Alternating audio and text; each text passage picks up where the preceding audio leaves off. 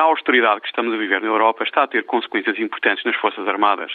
O dinheiro para comprar ou manter navios, aviões e unidades com grande poder de fogo e capacidade de manobra é cada vez menor.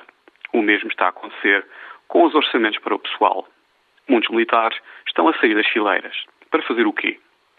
Um pouco pela Europa fora, o número de militares contratados por grandes e médias empresas europeias está a aumentar. Há uma coisa que as empresas têm em comum com as unidades militares altamente profissionais: o treino e a gestão de um grupo motivado e competente. Os militares também trazem para as empresas qualidades importantes: liderança, comunicação, planeamento e uso de recursos escassos, sentido de missão, motivação e a calma debaixo da pressão e do caos são algumas delas. A austeridade não significa o fim da contribuição dos militares para a prosperidade de um país.